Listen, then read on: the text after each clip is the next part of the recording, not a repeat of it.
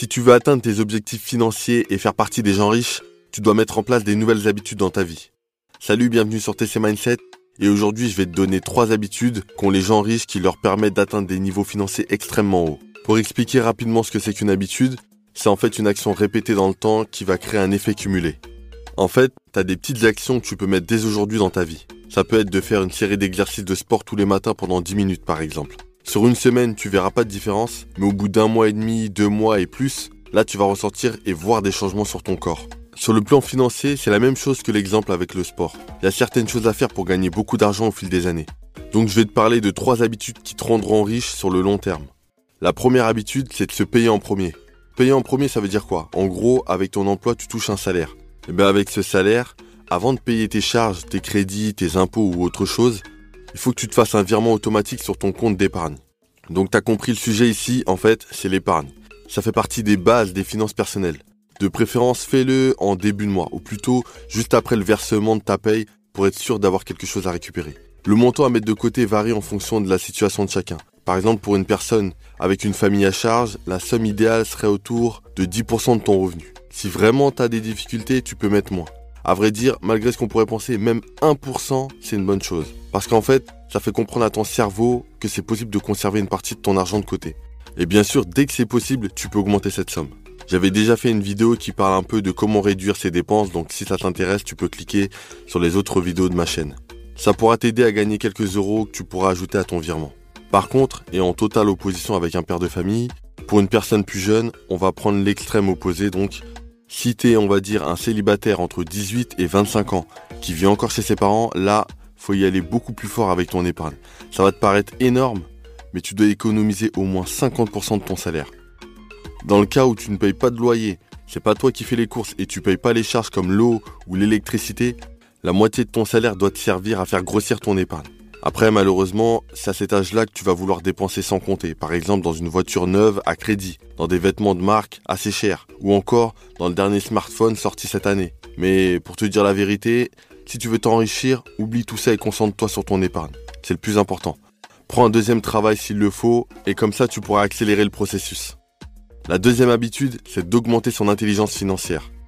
Maintenant que tu as compris qu'il te faut de l'épargne, tu dois apprendre à t'en servir correctement. Tu peux épargner pendant des années, mais laisser son argent dans un livret A par exemple pendant 10 ou 20 ans, ça sert à rien. Donc en parallèle de tes virements bancaires, tu dois améliorer et augmenter ton intelligence financière. L'intelligence financière, c'est quoi? C'est la capacité à gérer son argent de la meilleure manière qui soit. En fait, plus elle est grande, plus tu peux espérer gérer au mieux tes finances. Pour la travailler, tu peux commencer par lire des livres, T'as des livres très connus de Robert Kiyosaki avec euh, Augmenter votre intelligence financière ou encore Père riche, Père pauvre. Celui-là, je te l'ai mis en description. En fait, ces livres vont te donner les bases pour comprendre comment fonctionne l'argent et pourquoi la grande majorité des gens s'appauvrissent à l'âge adulte. La troisième habitude, c'est d'investir et de réinvestir quasiment tout ce que tu gagnes. Une fois que tu as épargné une certaine somme et que tu as appris à comment gérer tes finances dans cette société régie par l'argent, tu peux enfin passer à l'action en investissant dans des actifs. Un actif, c'est quoi? Un actif, c'est un bien qui te rapporte de l'argent. Le contraire, si tu veux, ça s'appelle un passif. Un passif, c'est un bien qui te coûte de l'argent. Un des leviers intéressants pour t'enrichir, c'est l'immobilier. Tu peux acheter un bien en mettant un peu d'apport, donc de l'argent, et emprunter la grande partie de la somme à la banque.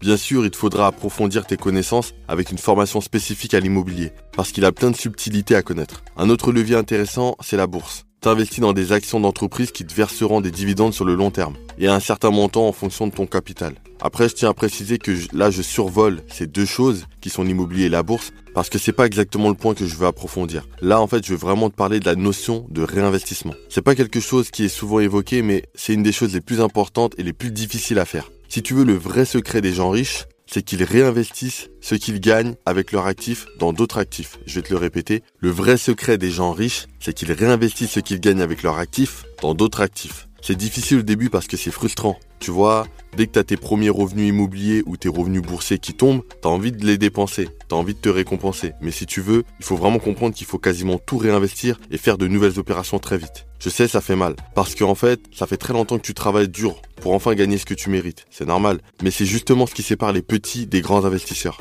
Si tu dépenses directement tes premiers loyers ou tes dividendes dans des passifs, tu seras content sur le moment, mais les jours où tu auras un problème sur tes investissements, sur ton business ou même dans ta vie personnelle, tu seras pas armé pour t'en sortir. Donc faut que tu prennes encore ton mal en patience et que tu réinvestisses tout Ou alors pour pas être dans l'extrême, 90% de tes gains pour l'acquisition de nouveaux actifs. Avec le temps, ils vont grossir et tu verras que même avec les 10% restants, tu pourras très bien vivre et te faire plaisir. Donc je te rappelle les trois habitudes à mettre en place. La première, paye-toi en premier. La deuxième, augmente ton intelligence financière. Et la troisième, investis et réinvestis quasiment tout.